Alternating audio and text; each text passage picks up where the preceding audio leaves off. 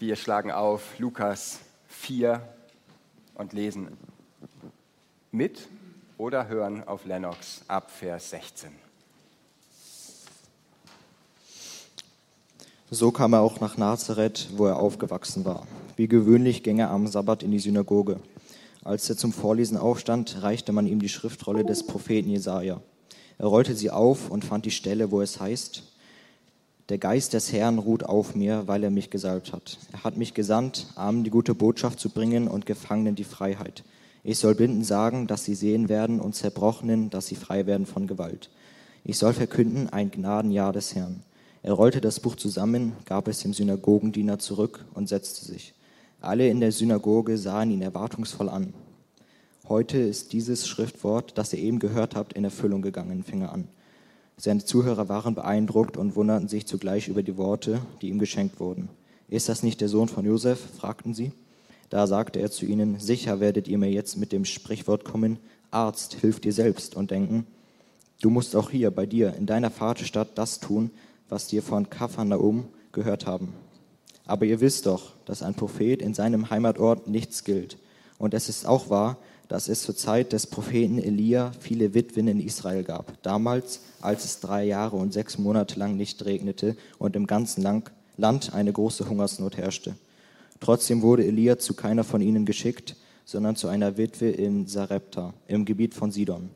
Und viele Aussätzige gab es zur Zeit des Propheten Elisha in Israel aber keiner von ihnen wurde geheilt, nur der Syrer Naaman. Als sie das hörten, gerieten alle in der Synagoge in Wut. Sie sprangen auf, zerrten Jesus zur Stadt hinaus und führten ihn bis zum Abhang des Berges, auf dem ihre Stadt erbaut war. Dort wollten sie ihn hinabstürzen, aber Jesus schritt mitten durch die Menge hindurch und zog weg.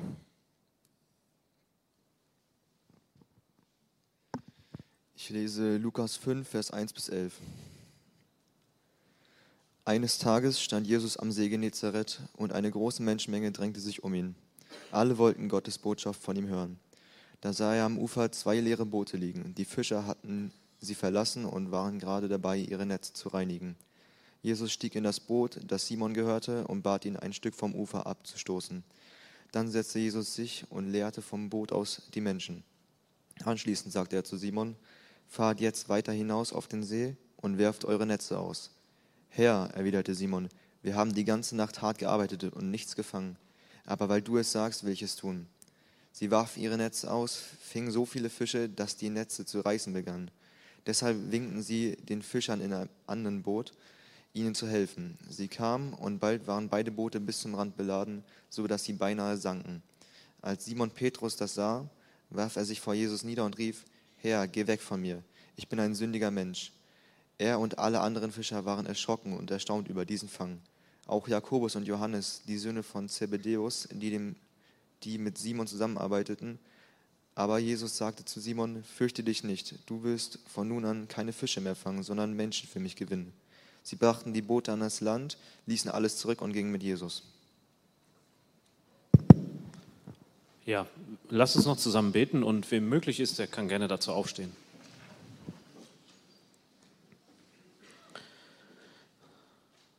Herr Jesus, danke für dein Wort, danke für die Gemeinschaft, die wir haben dürfen. Danke dafür, dass du in unserer Mitte bist, dass du uns diese Zusage gegeben hast und danke dafür, dass wir jetzt einfach Zeit mit deinem Wort verbringen dürfen, dass wir über dein Wort nachdenken dürfen.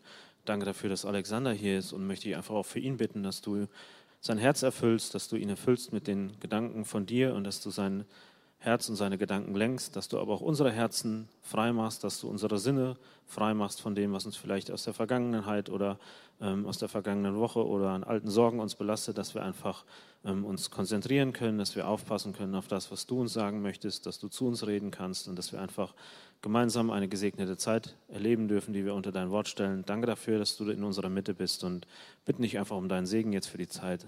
Amen.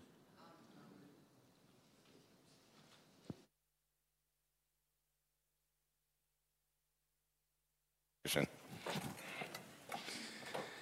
Ja, nochmal zusammen einen gesegneten guten Morgen. Oder wenn wir jetzt in Israel wären, würden wir sagen Shabbat Shalom.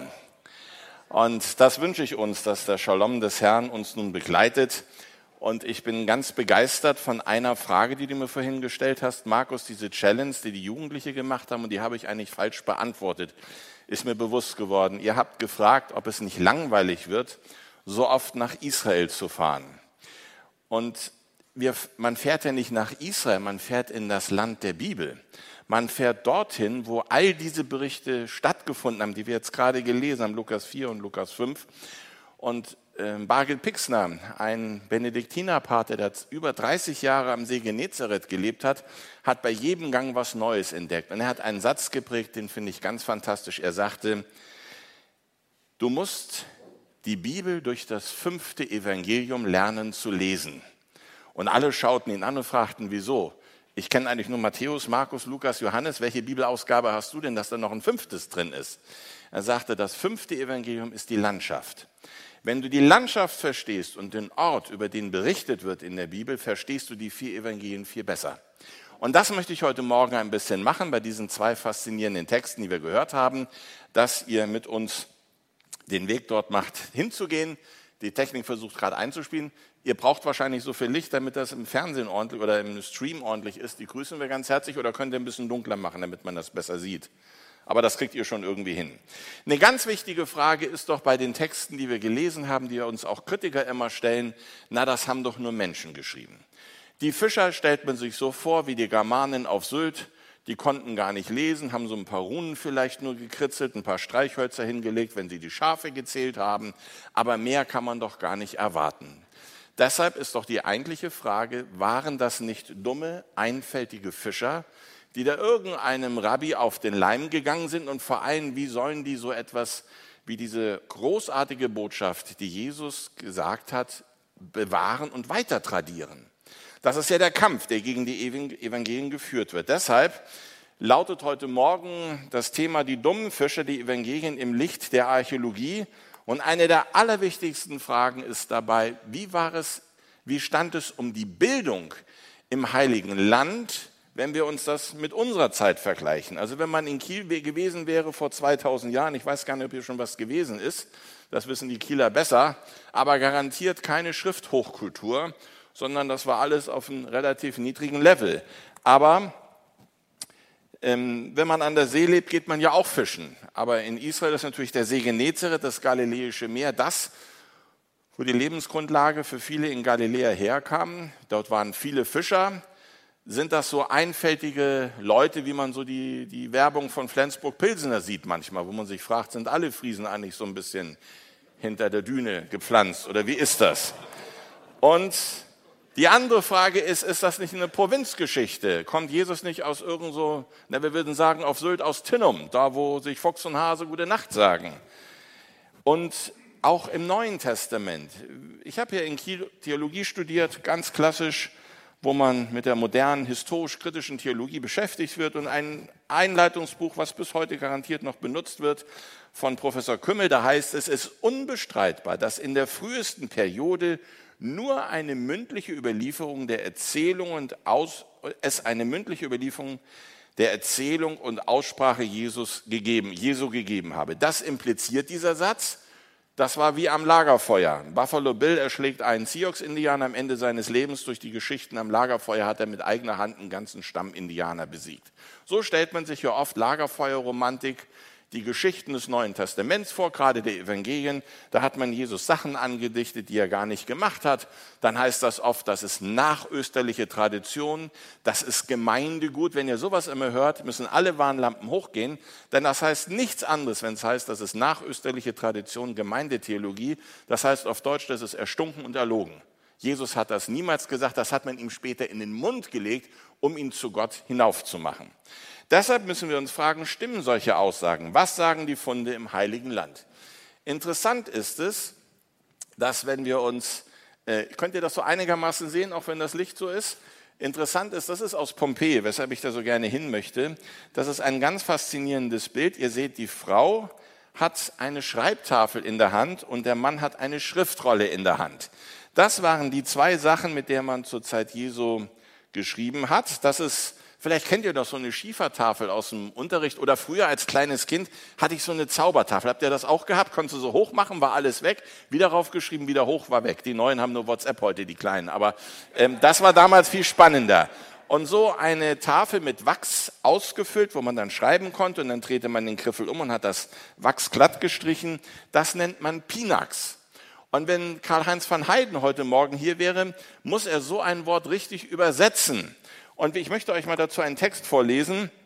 Das ist nämlich die Geschichte von der Geburt Johannes des Täufers. Da heißt es, als das Kind, nämlich Johannes der Täufer, acht Tage alt war, kamen sie zu seiner Beschneidung zusammen. Dabei wollten sie ihm den Namen seines Vaters Zacharias geben. Das war, der war ja einer der Priester im Tempelareal. Nein, widersprach seine Mutter, die Elisabeth, er soll Johannes heißen. Aber es gibt doch niemand in deiner Verwandtschaft, der so heißt, wandten sie ein. Durch Zeichen fragten sie den Vater, also Zacharias, wie das Kind heißen soll. Da ließen, da, der ließ sich ein Schreibtäfelchen, übersetzt Karl-Heinz, eine Pinax geben und schrieb zum Erstaunen aller drauf, sein Name ist Johannes. Also wie so eine Pinax aussieht, das haben wir hier. Wichtig ist, der war ein einfacher Priester, das war nicht die höchste Kaste der Priester, wo er dazugehörte, der musste so die normalen Arbeiten äh, der 52 Wochengruppen machen der wusste zu schreiben. Er hatte so eine Schreibtafel und das war damals so eine, ja, heute habt ihr euer Laptop oder euer, ja, zum Schreiben. Das, ist, das war Bill Gates in der Antike. Man hat solche aus Elfenbein gefunden und ihr seht schon, das sind solche äh, Teile, die zusammengefügt sind und daraus ist der Kodex entstanden, das, was wir als Buch bezeichnen. Und wie so ein Buch zur Zeit Jesu aussah, haben wir dort vorne mitgebracht. Das könnt ihr euch dann nachher mal anschauen. Und natürlich auch die Papyrusrollen, die Pergamentrollen. Und das kommt auch bei Paulus drin vor, der ein hochgebildeter Theologe war. Er sagt zu Timotheus, die Bücher, besonders die Pergamente, bringe mit, wenn du kommst. Also was der Prophet Jeremia schon sagte, des vielen Büchermachens ist kein Ende, das ist auch damals gewesen. Heute ist vielleicht ein Ende. Ich habe gehört, der Prokos wird nicht mehr gedruckt, weil man gegen das Internet keine Chance hat. Aber dafür gibt es ein Electronic Box. Also es geht immer weiter. Wir machen mal eine kleine Reise durch Israel. Wo hat man Schriftfunde gemacht, die was mit der Zeit Jesu zu tun haben? Masada habt ihr bestimmt schon mal gehört. Die berühmte Felsenfestung. Die kennen alle wegen dem heroischen Kampf, der dort stattfand. Auf Masada hat man Tonscherben gefunden mit Namen beschriftet. Das waren so Lose der letzten Verteidiger, die gegen die Römer kämpften. Das ist das, was ihr heute Kladdepapier nennt oder Notizzettel. Das waren zerschlagene Tongefäße, die hat man nicht weggeworfen, sondern die hat man zum Schreiben genommen, weil Papyrus und Pergament war viel, viel zu teuer. Und man hat auf Masada gefunden Maggi-Soße. Glaubt ihr nicht? Doch. Da steht Garum drauf. Garum war so eine Fischsoße, die wurde, kam aus Italien. Es muss alles irgendwie nach Hering geschmeckt haben, auch das Fleisch dort.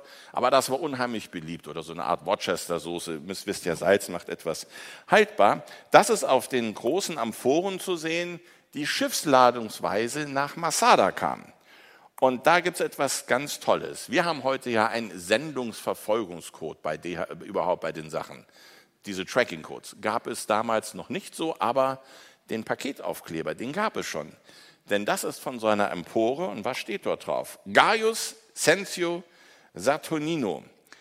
Nach, ähm, also man hat in der Zeit vor Jesus, vor dem 6. Jahrhundert muss ich eigentlich sagen, die Jahre nicht nach, äh, nach Jesus oder so benannt natürlich, so 20 vor geht ja gar nicht, sondern nach den Konsuln, die geherrscht haben im Römischen Reich. Und wir wissen genau, wann Saturnino herrschte, das war 19 vor Christus, das heißt, das ist das Versanddatum des Weins, das hier drauf angegeben ist. Ganz faszinierend.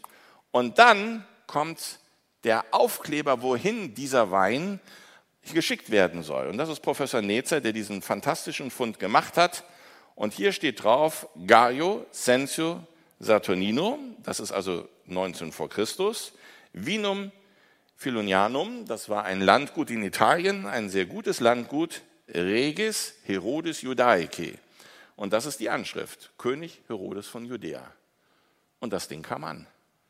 Das ist nämlich aus Rom verschickt worden, aus dem Landgut, was dort angegeben ist. Und wer, der Postbote konnte nicht lesen, wenn der gute Wein für Herodes nicht rechtzeitig da war, hat er nicht einen Job verloren, sondern den Kopf verloren. Das muss man sich immer klar machen. In der damaligen Zeit war die Bestrafung Ziemlich heftig. Man hat dort auf Masada noch faszinierende andere Sachen gefunden. Zum Beispiel von den römischen Soldaten hat man von Vergil einen Auszug aus einem der berühmtesten Texte gefunden. Das haben einfache Soldaten mitgehabt und haben in der Zeit, wo sie in der Wüste da rumsaßen und nichts tun konnten, haben sie ein bisschen Vergil gelesen. Also ich meine, das ist wirklich schon, finde ich, faszinierend. Das war irgendwie im Orient anders, als wir uns das vorstellen. Und dann ist natürlich ein Fund ganz besonders, das war Qumran und die Schriftrollen vom Toten Meer. Und dieser Fund hat alle Kenntnis des antiken Judentums über den Haufen geworfen. Denn wir sind in dem entlegensten Gebiet Israels. Wenn ihr im Sommer ans Tote Meer geht, ich habe im August einmal mitgegraben, da waren es um 11 Uhr morgen 50 Grad in der Sonne. Da willst du dich nicht mehr bewegen, da geht gar nichts mehr. Extrem heiß, keiner will da eigentlich hin, aber da lebte eben so eine kleine Gemeinschaft. Und die haben, bevor die Römer kamen, aus ihrer Art Bibelschule, will ich das mal nennen, Bibelseminar, ihre gesamte Bibliothek in elf Höhlen versteckt, die dann Forscher und Beduinen entdeckt haben. Das sind insgesamt 1200 Schriftrollen. Das ist eine gigantische Bibliothek. 1200. Die waren zerfallen in 80.000 Fragmente, die man dann zusammengefügt hat. Diese Funde sind meistens bekannt, aber man hat noch viel mehr gefunden in diesem ganzen Gebiet am Toten Meer. Das wird euch vielleicht nicht etwas sagen. Wadi Murabaat, Nachachefa, aber ein Fund ist ganz faszinierend, den habe ich dort als kleine Kopie mitgebracht. Da hat man gefunden einen Brief des letzten Königs oder Fürsten von Israel, Bar Kochba, mit seiner Originalunterschrift. Vielleicht habt ihr den Namen Bar Kochba schon mal gehört. Bar Kochba Krieg, 135 nach Christus. Wir sind also 100 Jahre nach der Zeit Jesu, aber es ist ja immer noch das frühe Christentum. Und äh, da gibt es auch äh, Briefe, die in einer anderen Sprache als Hebräisch sind, da heißt es, wir haben keinen, der Hebräisch kann. Wir müssen das in der Sprache schreiben. Also die haben sich da zu helfen gewusst. Und vielleicht habt ihr im Frühjahr eine Meldung gehört, dass neue Schriftrollen am Toten Meer gefunden wurden. Das war eine waghalsige Expedition, die man gemacht hat. Und da haben die doch tatsächlich zum ersten Mal seit 60 Jahren oder 50 Jahren wieder Fragmente von Schriftrollen entdeckt und das war eine Sensation, denn das sind Fragmente, die zu größeren Teilen gehören, die man schon in den 50er Jahren dort gefunden hat. Und was haben die dort in der Wüste mitgenommen? Ihre Bibeltexte. Denn das ist auf Griechisch, sind das die zwölf kleinen Propheten. Nahum, Habakkuk, Zephania und so weiter. Das war das Wichtigste, was sie hatten, das nahmen sie mit, in dem Fall Juden, die Griechisch lasen. Also es wäre, als, als wenn ihr die King James Bibel mitnehmen würdet. Und wenn ihr mal sehen wollt, wie solche Texte damals aussahen, die Israelis haben alles hochgeladen im Internet unter Dead Sea Scrolls. Tippt das einfach mal ein. Das ist eine irre Seite, da könnt ihr alles finden darüber. Und ich will euch mal den Mann wenigstens einmal zeigen, der diese unglaubliche Arbeit macht. Ähm, das ist Shai Halevi, ein russischer Jude. Und der Raum ist nur so groß. Der geht bis da, wo du sitzt. Hier rüber, darüber, und der ist stockdunkel. Der ist fünf Tage in der Woche in einem stockdunklen Atombunkerraum nur um diese alten Texte zu fotografieren und uns zugänglich zu machen. Und er sagte zu mir, Alexander, damit ich nicht ganz durchdrehe, am Freitag fahre ich in eine Wüste und mache dann Hochzeitsaufnahmen, bevor der Schabbat beginnt. Ich muss dann einfach was anderes machen. Und aus seinem Hochsicherheitsbereich kommen so heute die Texte zu uns nach Hause und die zeigen uns, dass eben damals das alles ein bisschen anders war, als wir uns das vorgestellt haben. Wie sah die Bibel aus, die Jesus und die Jünger benutzten? Wir haben ja gerade bei Lukas 4 was von einer Schriftrolle gehört, die Jesus dort hatte. Gucken wir uns das einmal ganz kurz an. Hier ist sie, diese berühmteste Schriftrolle vom Toten Meer. Vielleicht solltet ihr doch irgendwie ein Licht oder so, ein bisschen weniger, weil es ist doch schwierig zu sehen. Die Jesaja-Rolle. Und ich hoffe, ihr könnt das hier erkennen. Schaut mal, da hat einer den, den Text Korrektur gelesen. Da ist eine da fehlt ein Vers, das ist nämlich ähm, Jesaja 40. Das Gras, ähm, die Blume verwelkt, das Gras verdorrt, aber das Wort unseres Gottes bleibt in Ewigkeit. Und dieser Satz kommt zweimal vor, wenn ihr das nachlest. Und das zweite Mal, da hat Gras verdorrt, hat er gesagt, oh, das habe ich doch gerade geschrieben und geht einfach eine Zeile weiter. Dadurch lässt er das zweite Mal diesen Satz aus. Und er fügt das nach, das heißt vier Punkte, Achtung, Korrektur. Über der Zeile fügt er den Text ein jetzt ist die Spalte zu Ende, macht nichts, dann schreibe ich einfach den Text darunter. Also ganz faszinierend, da habt ihr das auch. Da kommen nochmal vier Punkte. Das ist aber ein Platzhalter für das Tetragrammaton, nennt man das. Das ist ein Wort, das nur vier Buchstaben hat. Da ist es geschrieben JHWH, Yahweh, der heilige Name Gottes. Um zu verstehen, was die Bedeutung ist und warum das die ganze Welt revolutioniert hat in der Forschung auch, gerade was die Zeit Jesu betrifft, müsst ihr wissen, der älteste Text, den man hat, sind Handschriften aus dem Mittelalter im Judentum, weil Juden die Bibel, die so heilig ist, wenn sie kaputt ist, in, auf dem Friedhof vergraben, damit sie nicht in die Hände von Ungläubigen fällt.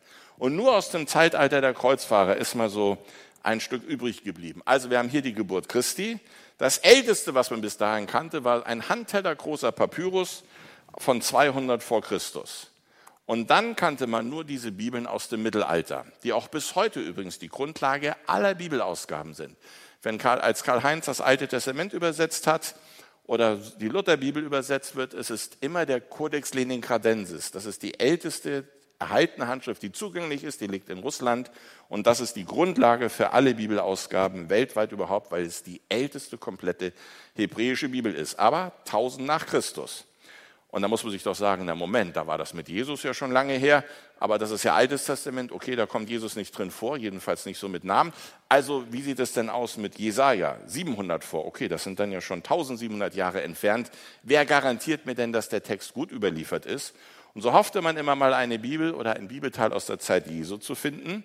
Und dieser Traum wurde wahr durch diese Jesaja-Rolle von Qumran. Die ist nämlich über 1000 Jahre älter und man stellte fest, boah, das ist fast der gleiche Text. Aber ein paar Stellen sind faszinierend, da könnte ich einen ganzen Vormittag mit euch machen. Ihr habt eine Bibel, schlagt mal auf Jesaja 53, weil jeder wird was anderes im Vers 11 stehen haben. Jesaja 53, Vers 11, wisst, das ist dieses Gottesknechtslied, nennt man das. Das ist der Text, wo es heißt, ähm, wo, wo wir als Christen glauben, dass hier die Kreuzigung Jesu vorhergesagt wird, der leidende Gottesknecht. Wir konnten seine Gestalt nicht sehen. Wir haben weggeschaut. Er trug unsere Krankheit.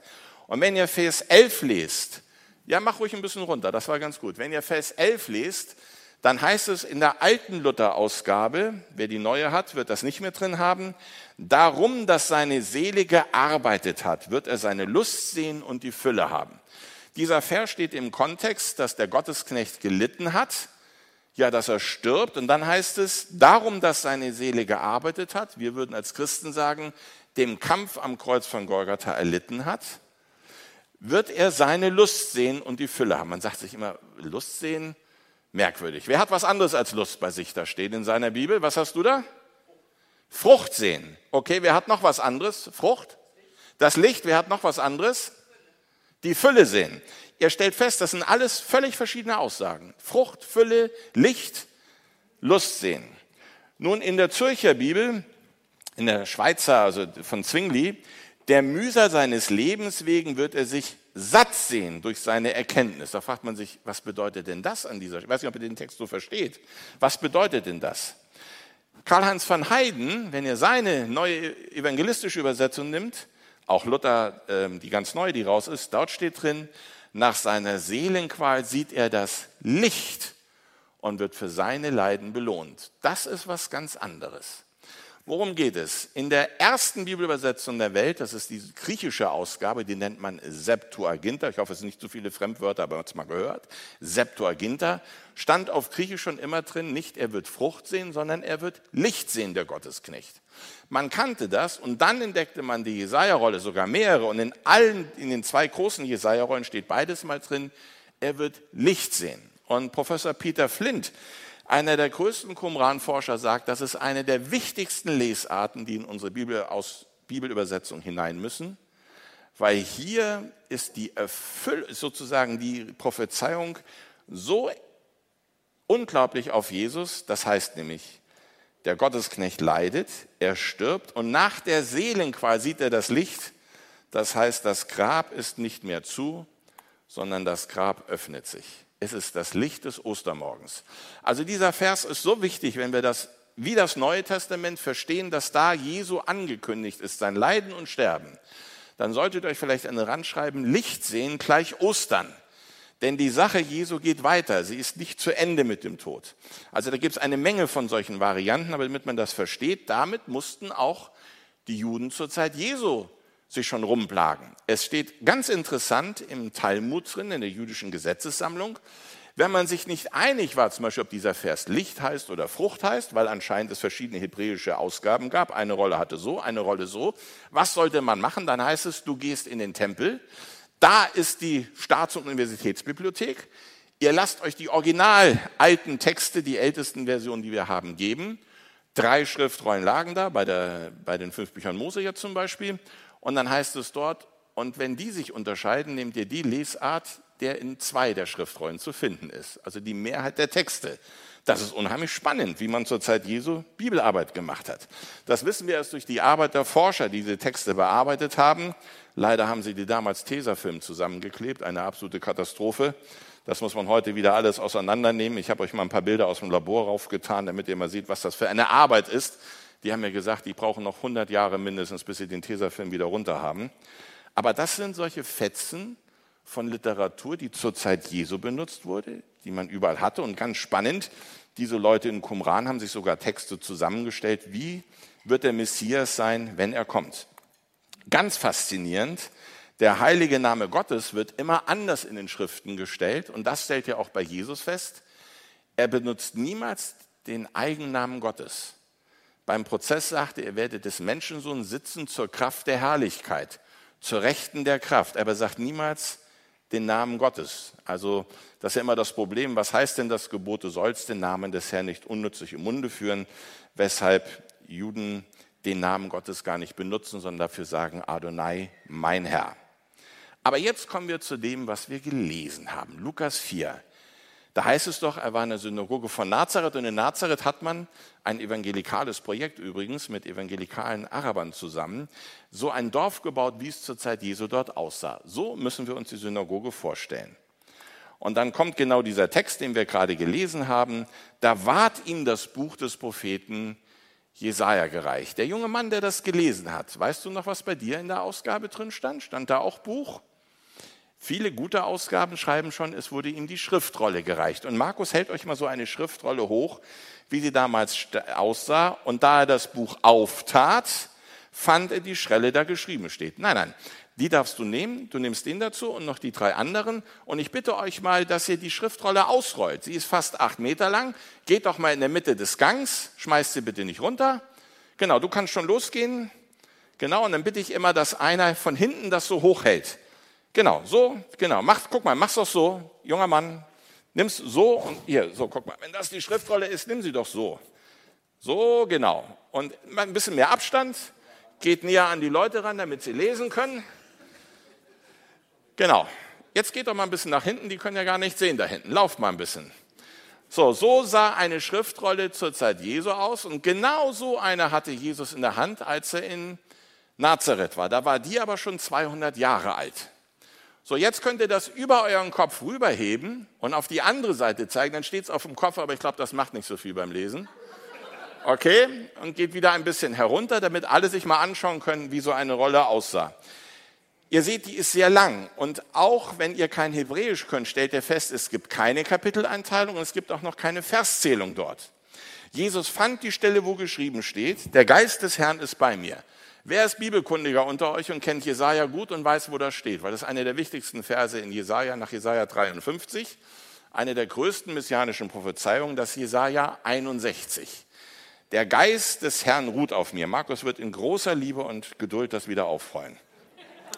Und wenn er das aufrollt und dieses Lukas-Evangelium jetzt richtig erlebt, denn Jesus schloss die Rolle, das heißt, er rollte sie zu und gab sie dem Synagogenvorsteher, so ähnlich muss das ausgesehen haben. Mache ich das mit einer Computerausgabe? Auch das könnt ihr im Internet sehen. Da ist die Jesaja-Rolle zu finden. Wer das mal gerne nachschauen möchte, kann mir eine E-Mail schicken. Schicke ich euch gerne den Link. Und dort müssen wir fast sechs Meter aufrollen. Und dann kommen wir hier unten an eine Stelle, wo eine kleine Lücke ist. Da steht auf Hebräisch Ruach Yahweh, der Geist des Herrn ruht auf mir. Das ist eine ganz besondere Stelle, die Jesus hier raussucht, denn diese Vorhersage hat einige Attribute, was der Messias machen wird. Es heißt ja, er wird das Evangelium den Armen verkündigen. Er soll die heilen, die ein zerstoßenes Herz haben. Den Gefangenen soll er sagen, dass sie los sind. Den Blinden soll er das Gesicht geben. Das heißt, die Blinden soll er heilen, die zerschlagen, dass sie frei und ledig sein sollen. Und dann haben wir im Text ja gehört, die fragen sich, ist das nicht der Sohn des Zimmermanns? Nebenbei ein ganz klassischer Übersetzungsfehler. Im Griechischen heißt das Wort Tekton. Tekton ist aber nicht ein Holzarbeiter, denn in Nazareth gab es kein Holz. Tekton habt ihr noch in den Namen Architekt drin. Ein Tekton ist ein Steinmetz. Jesus war kein Holz, äh, wie sagt man, Bearbeiter, sondern er war ein Steinmetz. Ähm, das ist mit diesem Wort dort gemeint. Und dann heißt, dann sagen sie, ist das nicht der Sohn von dieser, aus dieser Steinmetzfamilie? Ja, das, was ist denn das? Der, wieso liest er so einen Text? Und das ist ein Text, der ja messianische Attribute hat. Und Jesus schließt die Rolle, und wenn er genau zugehört, da heißt ja dieser Vers, und er sagt, heute hat sich dieses Wort vor euren Ohren erfüllt. Was heißt denn das? Jesus sagte, was hier als Prophezeiung steht, hat sich erfüllt. Ich bin es, von dem dort geschrieben ist. Und da war nur die eine Konsequenz, dass die Leute, die ihn nicht als Messias anerkannten, von einer Anhöhe runterwerfen wollten, aber Gott hat nicht zugelassen, dass an so etwas passiert. Und dann kommt ja nachher auch dieser Vers, der Prophet gilt nichts im eigenen Lande. Das war schon unglaublich, dass hier Jesus mit diesem Anspruch auftritt. Was merken wir daraus aber jetzt zu dem Thema Bildung? Jesus konnte lesen. Ohne Kapitel, ohne Verseinteilung, sechs Meter genau zu wissen, wo der Text ist, das ist schon was. Selbst wenn manche sagen, okay, das hat der Synagogenvorsteher schon aufgerollt, ihm diesen Text zu lesen, ist dieser Abschnitt eigentlich nicht einer, den man üblicherweise ähm, bei Jesaja liest, weil es eben eine messianische Prophezeiung ist. Aber auch dann, Jesus kannte seine Bibel, der war wirklich bibelfest. Und das muss man sich klar machen. Bibelfest bedeutet, die konnten damals ihre Texte wirklich sehr, sehr gut, weil wir die Synagoge überhaupt nicht verstehen im europäischen Kulturbereich. Im gesamten antiken Judentum war die Synagogenausbildung bis heute etwas ganz Wichtiges. Schon den kleinen Kindern wird es gelehrt, in der Heiligen Schrift zu lesen. Auch wenn sie nur automatisiert lernen zu lesen, sie lernen es. Es wird ihnen durch das Studieren der Heiligen Schriften Bildung vermittelt. Und man soll sich hier nicht verwundern, wie viele Nobelpreisträger gibt es, die Juden sind. Das ist ja überproportional zum Verhältnis der gesamten Rest der Welt. Das ist eben eine unglaubliche Art und Weise, wie man schon in der frühesten Kindheit dort Menschen lehrt. Und ich habe in Israel immer wieder gehört, wenn du den und den Rabbi anstippst, der kann dir den Tanach, das ist also das Alte Testament, von 1. Mose bis Malachi komplett aufsagen. Ich glaube, wir haben schon Probleme, die ersten fünf Zeilen aufzusagen. Ja? Und, der, die können das komplett. Also das ist eine völlig andere Kultur, als wir das bei uns vorstellen. Das heißt, Synagogen bedeutete für die Zeit Jesu, die haben sowas schon ja elementare Schulausbildung gehabt, wo wir hier noch mit germanischen Runen gespielt haben in der Kieler Ecke. Und das, nannte man, das ist das, was man Bildung nennt. Ähm, das heißt nicht, dass die einen Hochschulabschluss gemacht haben, aber diese Grundsachen, die waren vorhanden. Das sehen wir auch in Qumran. Einer der interessantesten Funde für mich ist diese Tonscherbe. Ich weiß nicht, ist einer von euch, der Hebräisch gerade lernt? Der kann das wunderbar vorlesen. Hat einer Hebraikum von euch? Guckt euch mal an, dieser erste Buchstabe da drüben. Kann man das sehen mit meinem Pointer hier? Auch schade, das sieht man da nicht. Habt ihr irgendwas? Guck mal da unten, das ist so, sieht aus wie ein N, was zweimal nebeneinander steht. Sieht man das? Rechts außen. Das ist ein hebräisches Aleph. Daneben ist ein so ein gebogener Buchstabe. Das ist Aleph, Bit, Gimel, Dalet. ABC nennen wir das. Das sind aber manche Buchstaben doppelt. Das heißt, da hat ein ABC-Schütze das Alphabet gelernt und der Lehrer sagt, nee, das musst du so machen und macht den Buchstaben viel kräftiger daneben. Das war der Unterricht. Es gab Tintenfässer. In Qumran, in Jerusalem, überall haben wir den Nachweis Schreibertätigkeit aus der Zeit vor der Zerstörung des Tempels. Also, dass die Leute dort alle dumm waren, nein. Dass alle gebildet waren, nein. Aber es gab Grundkenntnisse. Das ist ja ganz wichtig. Und jetzt, was war die Propaganda der damaligen Zeit? Das war nicht die Bildzeitung und erst recht nicht WhatsApp. Das waren die Münzen. Münzen waren Propaganda pur.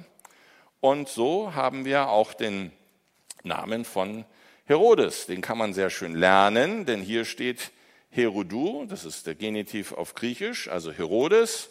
Und dann haben wir hier ähm, Basileus, Ho Basileus, das heißt Herodes der König. Das war ein ganz klares Programm und dann noch mit dem Zepter von David dort oben, ganz klar, das ist der König, der sogar anscheinend einen Messias-Anspruch hat. Und mit diesen Münzen gibt es ein Problem. Ihr kennt bestimmt diesen Text im Neuen Testament, Lukas 20. Ist es nun richtig, wird Jesus gefragt, dem Kaiser Steuern zu zahlen oder nicht? Jesus durchschaute ihre Heuchelei. Sie wollten ihn, bevor sie ihn kreuzigen, schon mal aufs Kreuz legen. Nicht? Das merken wir an dieser Stelle gut. Er durchschaute ihre Heuchelei und sagte, zeigt mir einen Denar. Wessen Bild und Name ist drauf? Des Kaisers, erwiderten sie. Nun sagt Jesus, dann gebt dem Kaiser, was dem Kaiser gehört und Gott, was Gottes gehört. Und auf all diesen Münzen habt ihr eine Inschrift. Das ist dieser Denar, den Jesus, also das ist nicht original der Denar, den Jesus in der Hand hatte, aber das ist so eine Steuermünze, die man hatte, denn man musste jährlich pro Kopf einen Denar entrichten und ein Denar, so eine Münze war der Tageslohn eines Arbeiters.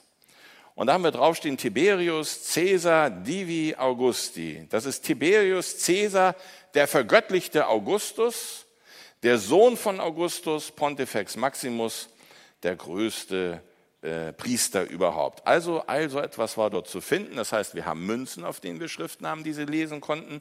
Wir haben bei dieser ganzen Schriftrollen äh, von Qumran gesehen, wie vielfältig das war und nicht nur auf Hebräisch. Dort haben wir Texte auf Griechisch und Aramäisch. Dann haben wir die Funde von Masada. Wir haben die Funde aus den Höhlen, Bar Kochba und auch andere. Das heißt, wir haben so viele materielle Funde, die uns zeigen, es gab wirklich eine Schriftkultur. Das Problem ist, dass Jerusalem so feucht ist im Winter, ähm, dass dort nichts überdauern kann, was aus Papyrus ist. Ihr braucht für Papyrus heißen Wüstensand. Nur dann können Texte überdauern. Das ist immer der Grund, warum man alte Bibelhandschriften nur in Ägypten oder Israel im heißen Wüstensand findet. Sobald Feuchtigkeit da ist, verrottet das, auch Pergament geht euch kaputt. Deshalb ist es nur, dass dort in den Gebieten was zu finden ist. Aber wenn in Qumran, an einem Gebiet, wo eigentlich kein Mensch leben will, schon ganze Bibliotheken gefunden werden, was muss erst in Jerusalem gewesen sein? Was muss in Galiläa in den Städten gewesen sein? Wir wissen, dass in Alexandria eine Bibliothek war mit 300.000 Schriftrollen, die jetzt, will ich gerade überlegen, ich glaube, Cäsar war es, angezündet hat. Unglaublich. Also, das waren nicht Germanen, bei denen die wussten schon ein bisschen was, was Bildung bedeutet. Ein Forscher, der das ganz besonders untersucht hat, ist Professor Alan Millar, dessen Bücher möchte ich euch sehr empfehlen, aus Liverpool. Und er hat ein fantastisches Buch geschrieben, Pergament und Papyrustafeln und Ton verkauft es überhaupt nicht. Ein bescheuerter Titel. Würdet ihr sowas kaufen? Ich habe dem Verlag gesagt, schreibt drauf, waren die Jünger Jesu dumme Fischer oder konnten sie und lesen und schreiben? Wenn ich das Buch so angeboten habe, war der Tisch immer leer am Abend. Weil das ist ja genau die Frage, die uns beschäftigt und was dem versuchen gerade nachzugehen. Er hat aufgrund dieser Studie etwas gezeigt. Er sagt nämlich, die archäologischen Funde zeigen deutlich, Schreiben und Lesen war in Palästina, das ist jetzt kein politischer Begriff, sondern als Bezeichnung für das heilige Land, Jordanien und Israel heute zusammen und Westjordanland. Schreiben und Lesen war im heiligen Land zu Jesu Zeiten weit verbreitet. Und ganz wichtig, Schreiben war nicht nur einer kleinen Gesellschaftsschicht vorbehalten. Das könnte man ja immer denken. Nur die Elite konnte schreiben. Nein, es war eben nicht einer kleinen gesellschaftlich vorbehalten. Das sehen wir bei den Pfunden aus den Höhlen ganz eindrücklich, gerade aus diesen Bar Kochba-Briefen. Da sind Landverpachtungsverträge drin, ein Ehescheidungsvertrag. Eine Frau beschwert sich über ihren Ehemann und die haben alle schon dieselben Probleme gehabt wie heute auch. Und das ist alles dort enthalten. Nächste Frage ist aber noch etwas. Nicht nur gab es Bildung, sondern ist Petrus so ein armer Schlucker gewesen, der da weg ist. Denn wir haben hier in der Berufungsgeschichte ein paar faszinierende Sachen gelesen. Und das möchte ich mit euch jetzt mal etwas genauer anschauen. Dafür muss ich euch einen Fund vorstellen. 1986 gab es einen Wissenschaftskrimi am See Genezareth. Dort war der Wasserstand so tief, dass wir die Frage arme Fischer beantworten können. Nein, das waren sie nicht. Wieso? Man entdeckte im Ufersaums des See Genezareth ein schemenhaftes Teil, wo man feststellte, das ist ein Boot gewesen. Es sind sogar zwei Boote, das ganz vorsichtig geborgen wurde. Auf faszinierende Art und Weise musste es andauernd feucht halten. Das wäre fast kaputt gegangen. Dann wollte man das Boot, als es zumindest ausgegraben war, sichern. Man wusste nicht, wie es geht. Und damals ist gerade dieser Bauschaum entwickelt worden. Kennt ihr das noch, wenn man so so Fenster einbaut. Das ist also so ein Spritzschaum. Ihr wisst, das hält wunderbar gut und geht ganz fantastisch ab. Das Zeug haben sie geschenkt bekommen, damit haben sie das Boot eingeschäumt. Sie hatten eine kleine Plane dazwischen gelegt. Die Plane hätte was dicker sein sollen. Äh, nach 2000 Jahren ist übrigens das Boot tatsächlich gesegelt. Seht, die Restauratorin sitzt dort hinten drauf, Ona Cohen, eine ganz fantastische Konservatorin. Und das war am Kibbutz Novginosar. Und da hat man einen großen Swimmingpool direkt gebaut. Und wer von euch ein bisschen Neues Testament sich beschäftigt, das Professor Rainer Riesner, der da oben an der Kante steht und dieses Foto macht. Und der hat auch dieses tolle Foto gemacht, wie man dann verzweifelt diesen Baum schon wieder wegmachte. Nun war das Holz aber so ausgelaugt und geht sofort kaputt, dass man es zehn Jahre an eine synthetische Lösung lesen, legen musste, wo das ähm, das Wasser ausgesogen wird aus dem Holz und durch synthetisches Harz ausgetauscht wird, also dass die Poren komplett fest sind. Nach zehn ließ man das Wasser ab und man dankte, denn das Holz hatte sich komplett ausgehärtet und deshalb könnt ihr das heute sehen in diesem Kibbutz Genosar, in dem Bootsmuseum. Lohnt sich sehr. Was zeigt uns dieser Fund? Josephus sagt uns, der jüdische Historiker, dass äh, im ersten jüdischen Krieg die ganzen Fischereiboote sich zusammengebildet hätten zu einer kleinen Marineflotte. Also Herr Gosch auf Sylt, seine ganzen Fischerboote machen Attacke auf die Römer. 200 Boote seien das gewesen, das ist wichtig. 200 Boote waren dort. Und diese Boote brauchte man eigentlich für den Fischfang. Denn der Fisch vom See Genezareth war berühmt. Heute essen wir ja gerne Scampis, die kommen ja immer aus dem Pazifik. Das machen sich ja viele gar nicht klar. Die gibt es ja nicht auf Sylt, sondern werden immer angekarrt. Aber dieser Fisch vom See Genezareth, der war ein Lieblingsgericht bei Nero am Hof in Rom, bei Kaiser Nero. Wir haben dort die Autobahnschilder, seht der römische Meilenstein, und wir wissen, dass diese Schiffsverbindung nicht mehr als sieben Tage brauchte von Israel, Land und Schiff, um den Fisch nach einer Woche relativ frisch bei Nero auf seiner Speisekarte hinzubringen. Das war eine Leistung.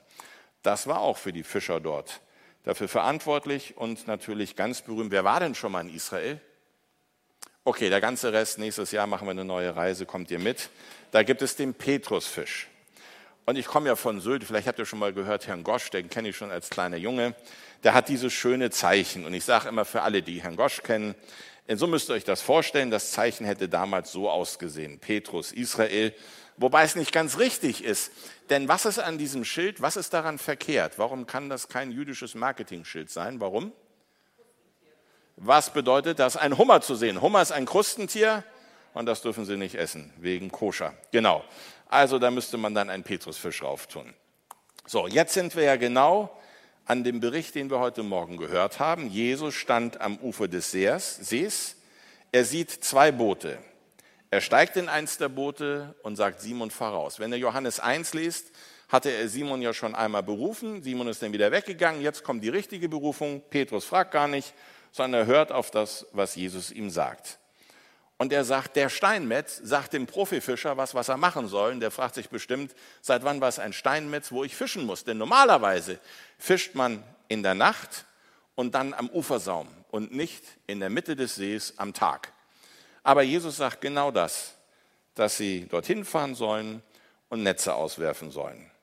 Und interessant ist, sie diskutieren nicht mit Jesus, sondern sie gehorchen seinem Wort. Wie oft diskutieren wir, wenn wir in der Bibel was kennengelernt haben, was wir eigentlich machen sollen, nicht? Und sagen, naja, Gott, vielleicht gibt es auf der nächsten Seite einen besseren Vers für mich, ich lese mal weiter. Und dann heißt es, weil du es sagst, auf dein Wort hinher werde ich diese Netze nochmal auswerfen. Dann haben sie solche unglaublichen Mengen an Fische gehabt, dass die Netze zu zerreißen begannen. Und jetzt ist eine spannende Geschichte.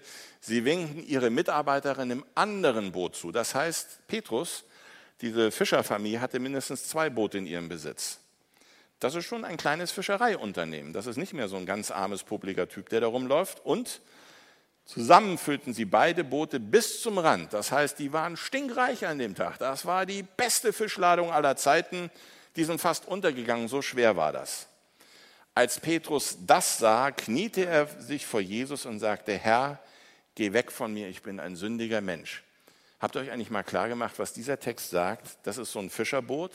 Das ist bis an den Rand voll mit Fischen. Die wappeln rum und zappeln noch rum.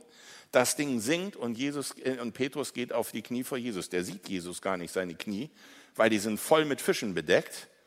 Und in diesen Fischhaufen hinein kniet sich Petrus nieder. Machen wir uns das mal klar, was wirklich in diesem Moment passiert. Er ist so überwältigt, dass er auf diese Fischladung da gar keine Rücksicht nimmt, sich hinlegt und nur noch eins sagt, Herr, geh weg von mir, ich bin ein sündiger Mensch. Hier ist Petrus komplett überführt von seinem Leben und ist bereit, sich Jesus auszuliefern. Er und seine Begleiter waren tief erschrocken, weil sie einen solchen Fang gemacht hatten. Auch den Söhnen des Zebedeus ging es so, die mit Simon zusammenarbeiten. Und dann sagte Jesus, du musst dich nicht fürchten, von nun an wirst du kein Fischerfischer mehr sein, von nun an wird aus dem Fischerfischer ein Menschenfischer.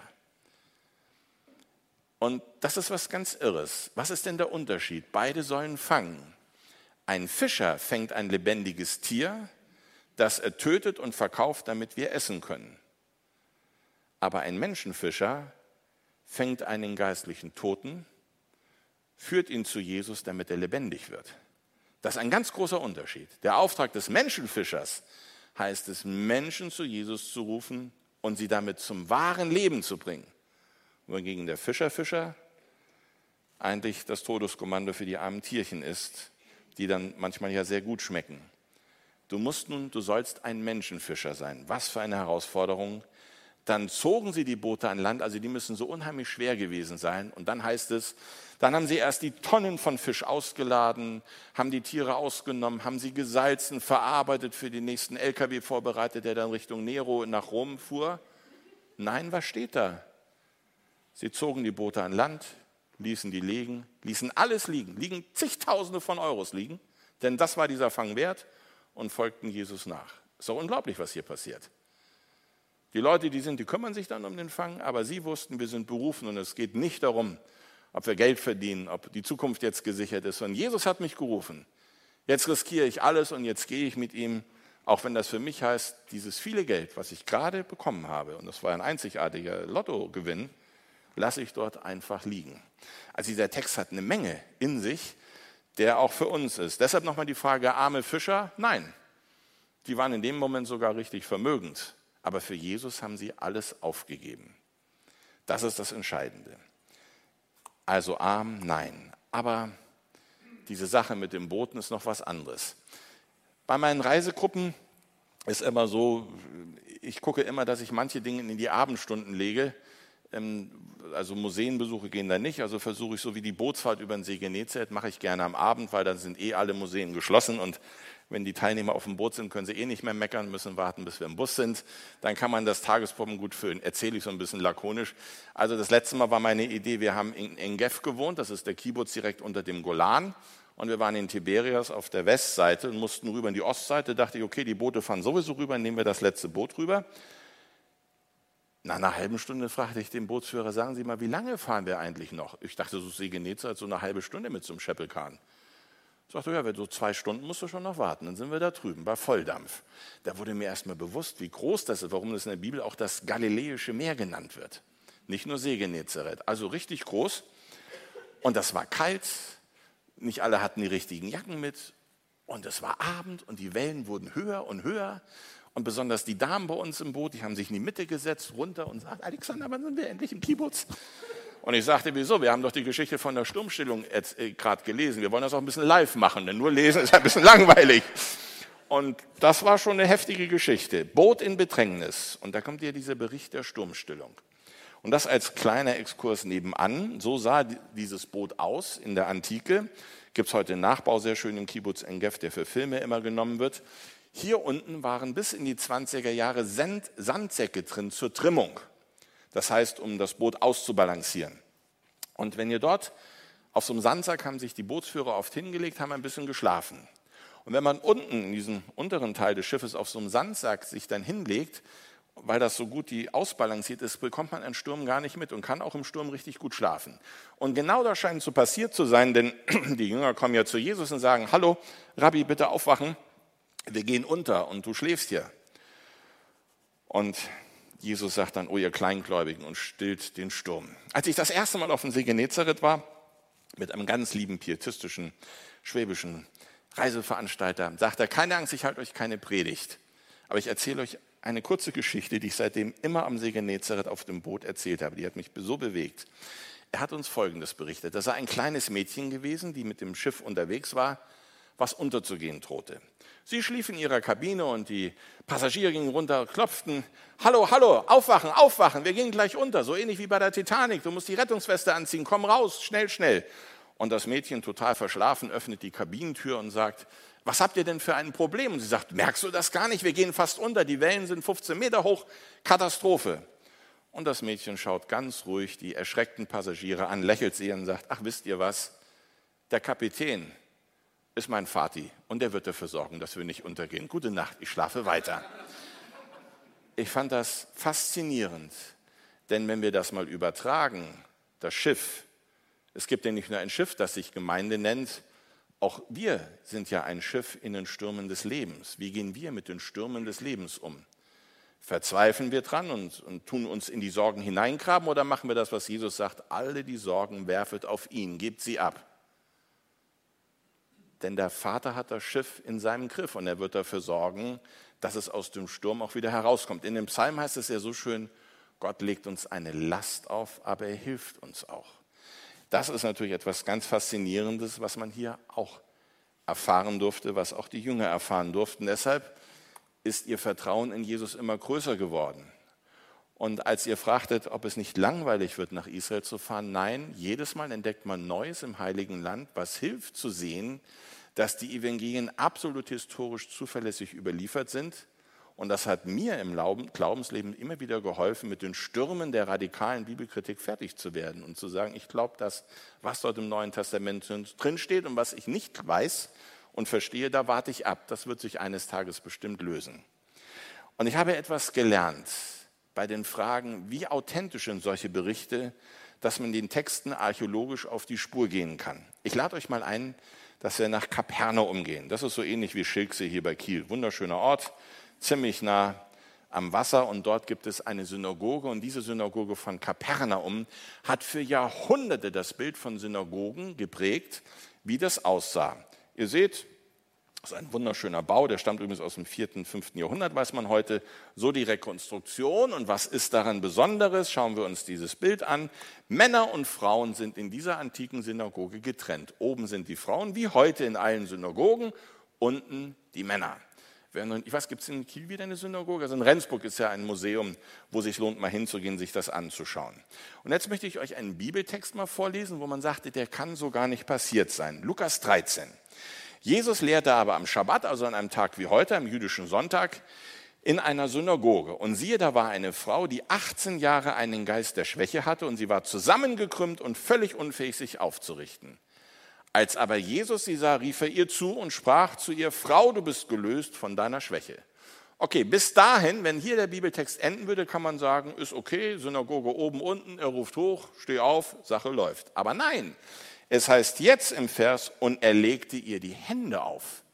Wie geht denn das, wenn die Synagogen, so war die Meinung über zig Jahrzehnte, weil das waren nur die Synagogenfunde, die man kannte, dass die Frauen oben sind, die Männer unten. Weshalb heute noch an der Klagemauer. Rechts den kleineren Teil, sorry, der ist für die Ladies, den größeren Teil haben die Kerle. Ich weiß auch nicht, warum das immer so aufgeteilt ist, aber überall ist es diese Trennung. Und dann entdeckte man Synagogen aus der Zeit Jesu. Die erste Herodion bei Bethlehem, eine Festung von Herodes dem Großen, seine Zufluchtsburg. Und da haben die jüdischen Kämpfer gegen die Römer, als sie dieses Schloss umgebaut haben, sich eine Synagoge reingebaut. Und ganz faszinierend, keine einzigen der Säulen könnte ein zweites Stockwerk halten. Das heißt, diese Synagoge war ebenerdig.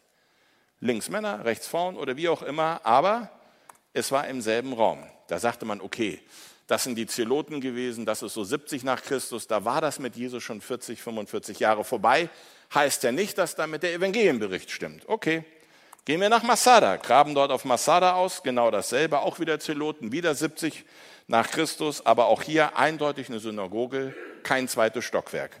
Auch hier kam wieder die Kritik, ist aber keine authentische Synagoge aus der Zeit Jesu. Die Archäologen allerdings sagten, Moment mal, wir haben jetzt hier zwei Synagogen ziemlich nah aus der Zeit Jesu, die uns zeigen, dass sie nicht diese typische Trennung hatten, oben und unten getrennt.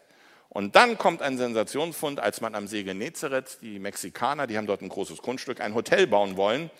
Und bei den Grabungen für das Hotel mussten sie jetzt stoppen, haben es ein bisschen verlagert, entdeckten sie die Synagoge aus Magdala. Ihr wisst, Magdala, Maria Magdala, Maria aus Magdala, aus dem Fischereidorf Magdala oder Fisch, Fischturm heißt das. Und hier ganz faszinierend, sogar mit Mosaik ausgestattet. Hier seht ihr, da passen ungefähr 120 Menschen rein. Das hat mit Studenten mal getestet. Und wenn wir uns fragen, wo war Jesus, dann würde ich sagen, in dieser Synagoge ist er bestimmt gewesen. Denn das ist die Synagoge dort, wo uns immer wieder berichtet war, dass er ja, in der Gegend zu tun hatte. Und da entdeckte man auch einen Tisch. Schaut mal mit, könnt ihr das erkennen mit dem siebenarmigen Leuchter, mit der Menora, auf dem wahrscheinlich die Torrollen aufgerollt wurden zum Lesen. Also, wir haben die Funde von Masada, wir haben die Funde von Herodien, wir haben sie noch aus einigen anderen und eben die Synagoge aus der Zeit Jesu in Magdala. Und jetzt lesen wir nochmal den Vers. Und er legte ihr die Hände auf. Das heißt, das ist absolut authentisch hier geschrieben. Wenn es stimmen würde, dass die Evangelien erst sehr spät entstanden sind, manche sagen ja vielleicht zu Beginn des zweiten Jahrhunderts, wo es dann eine Trennung vielleicht schon gab, dann würde man das im Text sehen. Dann hätte nämlich dann, wenn man den Text erst später sich ausgedacht hat, ihr könnt der Argumentation folgen, hätte man gesagt, ja, und Jesus ging schnell die Treppe hoch und legte ihr die Hand auf. Würden wir das im Text haben, wäre das Evangelium heute nicht glaubwürdig. Denn das ist eine andere Bauweise, als sie zu Jesu heute archäologisch nachgewiesen ist. Und genau was hier drin steht und was man eben immer als falsch angesehen hat, weil man nicht wusste, wie Synagogen zur Zeit Jesu waren, beweist sich archäologisch als absolut korrekt. Wisst ihr, ihr merkt vielleicht, wie spannend hier Archäologie sein kann, weil ihr seht an einzelnen Versen, wie alt sie sind, wie authentisch weit sie zurückgehen. Deshalb halten wir fest, Männer und Frauen waren zur Zeit Jesu eben nicht durch oben und unten getrennt, nur durch das Gegenüber. Deshalb stimmt dieser Text, er rief zu ihr und ging hin und legte ihr die Hand auf. Wir haben uns unterhalten darüber, wie sah es mit der Schriftkultur aus, mit der Bildung, mit den Münzen, aber eine Schriftkultur habe ich euch vorenthalten und das ist mit die wichtigste vielleicht. Was ist eigentlich, wenn Mama und Papa sterben? Früher hatte man eine ganz klassische Bestattungsmethode. Man hat ein großes Familiengrab gehabt. Der Tote wurde dort auf eine Bank gelegt. Nach einem Jahr, wenn das Fleisch abgefault ist, nahm man die Knochen. Es dauert nicht so lange, nach einem Jahr sind die weg. Und legte die Knochen in die Knochenkammer, die da unter der Bank war. Und da lag schon David. Und da wurde Salomo genommen und wurde auf die Knochen von David gelegt. Und deshalb heißt es im Alten Testament immer, und er legte sich zu seinen Vätern. Das heißt nicht übersetzt, übertragen, er stirbt, das heißt es auch, sondern hier der Oberschenkel wurde auf den Oberschenkel des Papas und auf den Oberschenkel des Opas gelegt. Das ist ganz plastisch zu verstehen. Könnt ihr heute wunderbar, ich gehe mal in diese Gräber rein, das ist so toll zu sehen. Aber zur Zeit Jesu wurde das individualisiert, weil irgendwann später sagte man sich, ja, ist das nun David, Salomo oder Rehabeam? Welcher von den Knochen gehört eigentlich zu wem? Da wollte man das nicht mehr so und hat angefangen, was wir heute Särge haben. Gab es damals auch. Ein Ossuar, Ossus ist ein Knochen, da man die reingelegt hat, der längste Knochen ist der Oberschenkel, also die maximale Länge des Oberschenkels gibt die Größe des Sargs voraus. Ein Ossuar. Aber wenn man dieses Ossuar, diese Gebeinskiste aus Kalkstein nun in das Grab hineinschiebt, da würde man ja schon gerne wissen, ist das Onkel Max oder Onkel Ruben? Und deshalb nahm man einen Nagel oder was auch immer und ging hin und ritzte den Namen dort hinein. Also dort ähm, haben wir draufstehen, ähm, Jehosef Bar Jeshua. Ähm, das ist natürlich schon irre. Wir haben also hier wirklich Namen in der Beziehung zu seinem Vater auch stehen. Und weil dort so oft Jeshua drin vorkommt, kriegt man irgendwo Ostern immer so eine Story, man hätte das Grab von Jesus entdeckt. Vergesst das, niemals. Der Name war ja nicht so, das ist ja Josua übersetzt, nicht so ähm, selten. Deshalb, ich glaube, ich, ich kenne fünf Ossuare, wo Jesus draufsteht und Jesus ist ja nicht fünfmal geklont worden. Also vergessen wir das. Außerdem glauben wir, dass Jesus auferstanden ist. Aber ein Osso ist ganz spannend. Ein wunderschönes. Ihr seht, das ist also echt eher für so einen Kampner-Typen, die richtig Kohle haben. Oder bei euch ist das Flintbeck oder irgend sowas hier. Nicht? Guck mal, an der Seite hat man reingeritzt und da steht drauf Josef Bar Kaifa. Das heißt, Josef, der Sohn von Kaiphas oder der Kaiphas genannt wurde, das scheint der Gebeinskasten des Hohenpriesters Kaiphas zu sein, der entdeckt wurde. Also auch hier muss aber Schriftkultur vorhanden sein, um den Namen reinzuschreiben.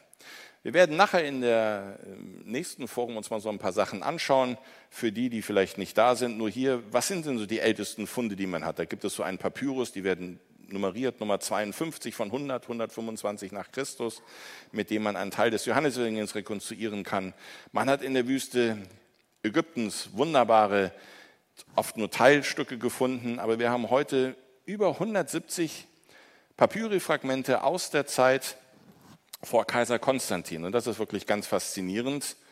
Und so sah ein Brief aus. Und das steht auch im Kolosserbrief. Wenn der Brief bei euch vorgelesen ist So sorgt dafür, dass er auch in der Gemeinde von Laodicea gelesen werdet, wird und ihr den Brief aus der Laodicea liest. Das heißt, die haben ausgetauscht und dabei die wichtigste Botschaft, die sie hatten, abgeschrieben. Und eine Bibelabschrift, von der muss jeder gehört haben, die liegt dort hinten in der Ecke. Das hat Kaiser, hat, stammt aus der Zeit von Kaiser Justinian. Die hat Konstantin Tischendorf, vielleicht habt ihr den Namen schon mal gehört, 1844 im Katharinenkloster entdeckt und zwar die älteste komplette Handschrift des Neuen Testaments auf Griechisch. Die müsst ihr euch anschauen. Wunderschön. Daneben liegt so ein Petrusbrief aus. Und wen das ein bisschen interessiert, mein Buch liegt hier hinten aus. Da liegt so ein Petrusbrief aus und wir schauen uns das zum Abschluss noch als Vergleich an, um zu sehen, diese Handschriften sind von Profischreibern geschrieben worden, als das Christentum zugelassen wurde als Staatsreligion. Das waren Profis, ihr seht auch, wie groß die ist. Und diese kleinen Handschriften sind geschrieben worden, als man die Christen verfolgt hat klein, unauffällig, schnell zu verstecken, damit man nicht erwischt wird. Und wie sowas faszinierend aussehen kann, in Kairo durfte ich mal in die Originale heran. Und diese ganzen Funde, die ich euch hier gerade vorgestellt habe, zeigen, dass es sich lohnt, dem Neuen Testament zu vertrauen. Wir haben heute über 5000 griechische Handschriften, 30.000 Zitate bei den Kirchenvätern, die es ermöglichen, den ganzen Text ähm, zu eruieren. Und natürlich, wenn einer geschrieben hat, hat er einen Fehler gemacht. Zum Abschluss. Markus Evangelium wird abgeschrieben. Eine Abschrift in Alexandrien, eine in Antiochien und eine in Rom. Am selben Tag. Alle drei machen Fehler, aber niemals machen alle drei an derselben Stelle den Fehler. Das heißt, in zwei Handschriften ist immer das Original erhalten. Und das nennt man Textkritik, nicht zu verwechseln mit Bibelkritik, Textkritik. Und das ist, was Karl-Heinz von Heiden dann machen muss, wenn er Übersetzung macht. Was ist nun genau der ursprüngliche Text? Was muss ich nehmen als Grundlage?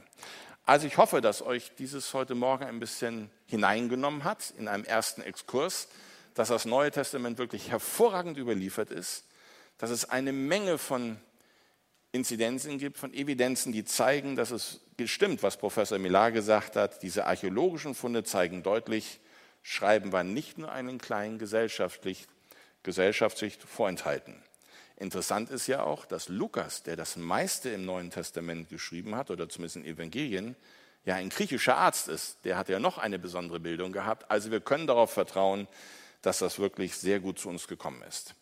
Karl-Heinz van Heiden, mit ihm zusammen habe ich deshalb ein Buch gemacht oder er mit mir, so rum ist die richtige Reihenfolge. Er hat die ganzen Evangelientexte in eine komplette Biografie Jesu zusammengeschrieben und ich habe dann das dann archäologisch illustriert, so wie ich das ein bisschen im Vortrag mache, um diese Texte aufzuschlüsseln. Also wenn euch das ein bisschen interessiert, dürft ihr gerne am Büchertisch dorthin gehen. Halten wir fest, Bildung, Synagoge, das ist das, was ähm, uns zeigt, dass es eine Bildung gab. Die Musiker und Musikerinnen bitte schon mal sich aufzustellen, damit die Band gleich losrockt. Dann dumme und arme Fischer, wie sieht es damit aus? Nein, das waren sie garantiert nicht. Ich hoffe, das konnte ich euch heute ein bisschen nachweisen, sondern wir müssen uns immer klar machen, das Lesen in der Heiligen Schrift war die beste Bildung, die es gab. Und das galt damals und das gilt heute auch.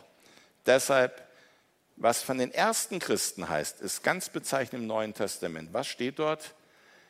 Sie forschten täglich in der Schrift. Sie studierten die Schrift durch und durch. Das heißt, sie haben jeden Tag die Schriftrollen auf und zugerollt. Ihr macht halt jeden Tag eure Bibel-App auf und zu, lest Kommentare dazu, um dort hineinzukommen. Wer mehr wissen will, hinten bei Miriam am Büchertisch von der Rendsburger Bücherstube ist eine ganze Reihe da und ich möchte nur auf eins darauf hinweisen. Die Elberfelder Bibel haben wir jetzt gerade im Lockdown neu gemacht, mit ganz neuen Bildtafeln auch noch drin, wer vielleicht die alte kennt. Und sie ist zum ersten Mal zweifarbig, nämlich der Bibeltext ist schwarz und die Kommentare sind blau. Bitte schaut mal rein. Und weil da bei ein paar Seiten die Verweisstellen fehlen, hat der Verlag alles zurückgezogen und verramscht diese tolle Ausgabe gerade für 25 Euro. Für einen Autor, der prozentual beteiligt ist, ganz klasse, aber ist okay, ist voll in Ordnung weil dort, das kann man digital im Netz runterladen, es fehlen nur ein paar Verweisstellen, aber das ist eine wunderbare Bibel und die wird dann anschließend eine Luxusausgabe noch mehr rauskommen. Bitte werft doch da einen Blick an den Büchertisch und wenn euch das ein bisschen interessiert, all das, was ihr an Bildern hier seht, stammt aus, auch aus einer CD-Version, die ich für Gemeinden, Hauskreise, Jugendkreise gemacht habe. Die könnt ihr bei mir als Download-Link dann anfordern. So haben wir also einen Gang gemacht durch die Evangelien an diesem Morgen und ich hoffe, dass ihr, wenn ihr das Neue Testament aufschlagt, allen Unkenrufen zum Trotz euch klar macht, das ist nicht von Menschen geschrieben worden, das ist vom Heiligen Geist inspiriert worden und die Menschen konnten schreiben und lesen, die uns das überliefert haben und waren nicht dumme, einfältige Typen, sondern die hatten was auf dem Kasten und haben uns das, was sie mit dem Jesus erlebt haben, weitergegeben. Und das soll uns anspornen, diesen Weg mit Jesus auch zu gehen, den die ersten Jünger und Jüngerinnen damals gegangen sind. So, vielen Dank.